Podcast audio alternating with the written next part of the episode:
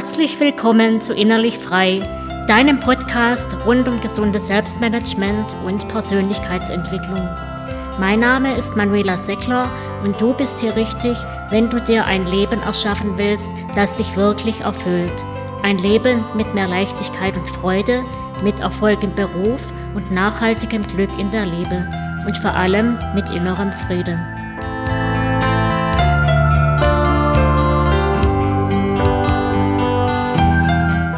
In der heutigen Episode geht es um wichtige Aspekte eines mental starken Menschen und ich stelle dir eine einfache Übung vor, wie du erfolgreicher mit einem für dich wichtigen Ziel umgehen kannst.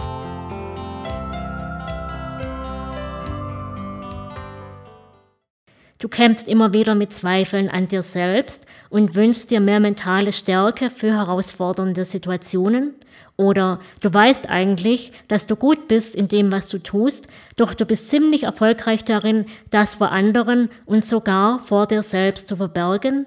Und das raubt dir zunehmend Energie und Selbstvertrauen. Dann könntest du enorm davon profitieren, wenn du dein mentales Standing verbesserst.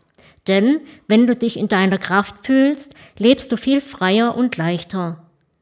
Als häufige Folge daraus wirst du dann auch von anderen kompetenter wahrgenommen und bist vor allem viel besser in der Lage, auch bei auftauchenden Hindernissen gelassen und souverän zu handeln. Ein mental starker Mensch weiß, was er will und was er kann, auch was nicht, und gerät darüber hinaus nicht so leicht aus seiner Mitte, wenn die Dinge einmal anders laufen, als er hofft wo viele andere frustriert aufgeben und sich ihren Selbstzweifeln ausliefern, geht es für ihn ans Eingemachte. Er weiß, dass im Leben nicht immer alles nach Plan läuft und neue Herausforderungen und Probleme einfach mit dazugehören. Misserfolge und Rückschläge verbucht er nicht als Angriff auf seinen Selbstwert, sondern lernt daraus und macht es das nächste Mal besser, ohne sich jetzt dafür zu zerfleischen.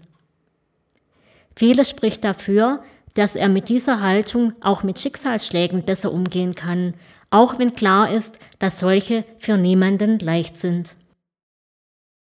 Wie zum Beispiel für Petra, eine innerlich gefestigte und engagierte Karrierefrau.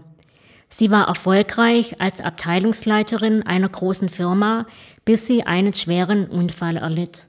Zunächst war unklar, wie sich ihr gesundheitlicher Zustand entwickeln würde und ob sie ihren Beruf je wieder würde ausüben können. Doch nach anfänglicher Verzweiflung arbeitete sie sich mit einem enormen Vertrauen in ihre innere Stärke und mit viel Selbstdisziplin wieder ins Leben zurück. Zwar konnte sie mangels Kooperationsbereitschaft des Arbeitgebers nicht mehr auf ihre alte Position zurückkehren, obgleich sie sich das sehr gewünscht hätte. Doch Petra ließ sich auch davon nicht ausnocken, glaubte an sich und ihre Fähigkeiten und baute sich schließlich eine erfolgreiche Selbstständigkeit auf, trotz der Skepsis, die ihr zu Beginn auf allen Seiten begegnet war. Wenn andere der Meinung sind, das kann nicht funktionieren, das gelingt dir nie, dann lässt sich ein mental starker Mensch davon nicht gleich irritieren, sondern er bildet sich sein eigenes Urteil und ist auch mal gegen den Strom unterwegs.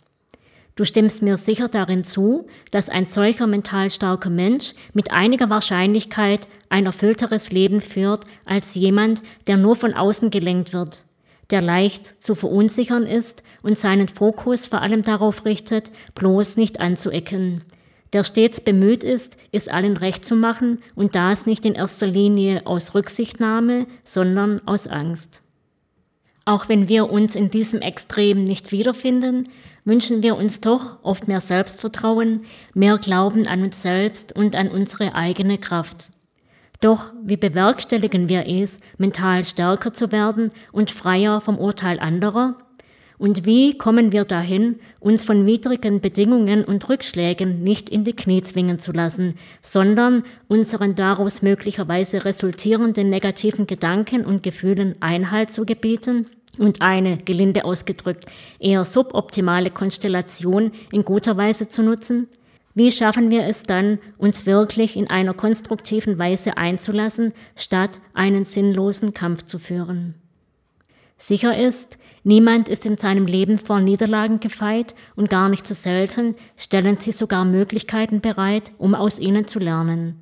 Die Frage, die sich hier stellt, ist also die, wie wir auf Niederlagen, Rückschläge oder widrige Bedingungen reagieren. Lassen wir uns von ihnen ausnocken oder nehmen wir sie als wichtige Lernerfahrung und vielleicht sogar als Chance, etwas Neues und Wertvolles daraus zu machen. Ob und in welchem Maße wir dazu bereit und fähig sind, ist sicher nicht losgelöst von unserer aktuellen psychischen und körperlichen Verfassung zu sehen. Sind wir erschöpft und ausgelaugt, fällt es schwerer, konstruktiv zu handeln, als in einem energetisch besseren Zustand. Gleichwohl ist das nicht alles. Denn in einem höheren Maß hängt unser Handeln von unserer Einstellung und von unseren Gedanken ab. Hieraus erweist sich in der Hauptsache, ob wir unsere negativen Gefühlen für lange Zeit zu viel Raum geben und frustriert aufgeben oder ob wir wieder aufstehen und weitermachen oder eben notfalls von neuem beginnen. Und wie gelingt das am besten? Indem wir uns erstmal innere Ruhe und Stabilität verschaffen, zum Beispiel durch einen inneren Rückzugsort und dann nach einer gründlichen Analyse der aktuellen Gegebenheiten eventuell unser Vorhaben modifizieren, uns weitere Informationen und Unterstützung einholen. Auf geeignete bisherige Erfahrungen und auf darauf gegründete Intuition bauen und vor allem, indem wir an uns selbst und an unsere eigene Kraft glauben, indem wir zuversichtlich sind, es zu schaffen. Kurz, indem wir eine gesunde Selbstwirksamkeitserwartung haben.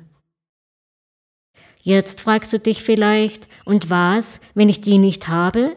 Was, wenn es mir momentan total schwer fällt, mich auf mich selbst und meine Kompetenz, mich zu managen, zu verlassen? Wenn ich gegen meine Ängste nicht ankomme, auch wenn ich sie reflektiert habe und weiß, dass sie unnötig oder zumindest stark übertrieben sind? Dann mag dir die folgende Übung dienlich sein. Probier sie einfach mal aus und schau, was passiert. Beobachte, wie sich deine Gedanken und Gefühle ändern. Die Übung funktioniert so. Erinnere dich ausführlich an frühere Erfolgserlebnisse, auch wenn dir ganz spontan keine einfallen sollten. Es gibt sie ganz bestimmt.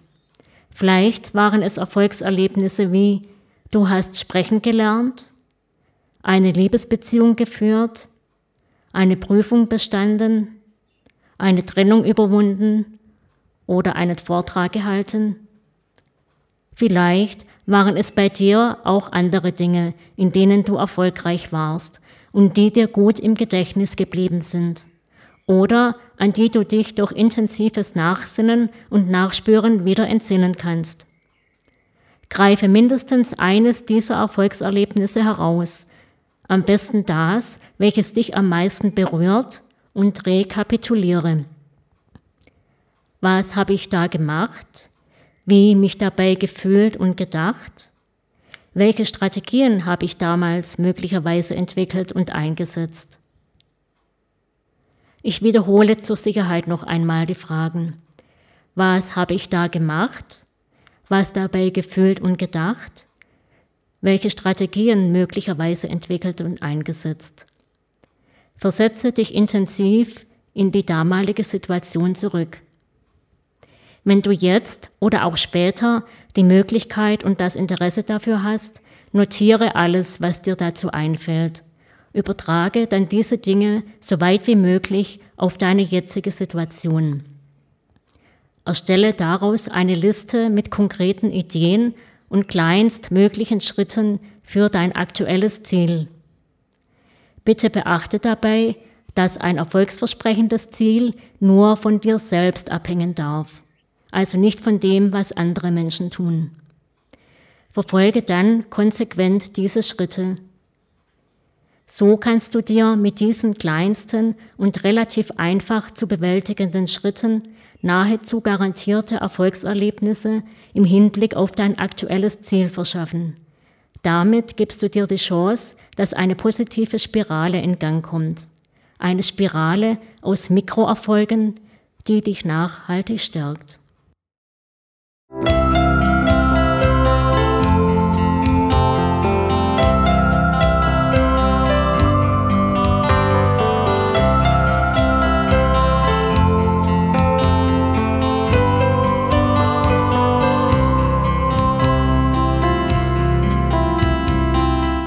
Ich hoffe, dass du etwas für dich mitnehmen konntest und freue mich über deine Bewertung.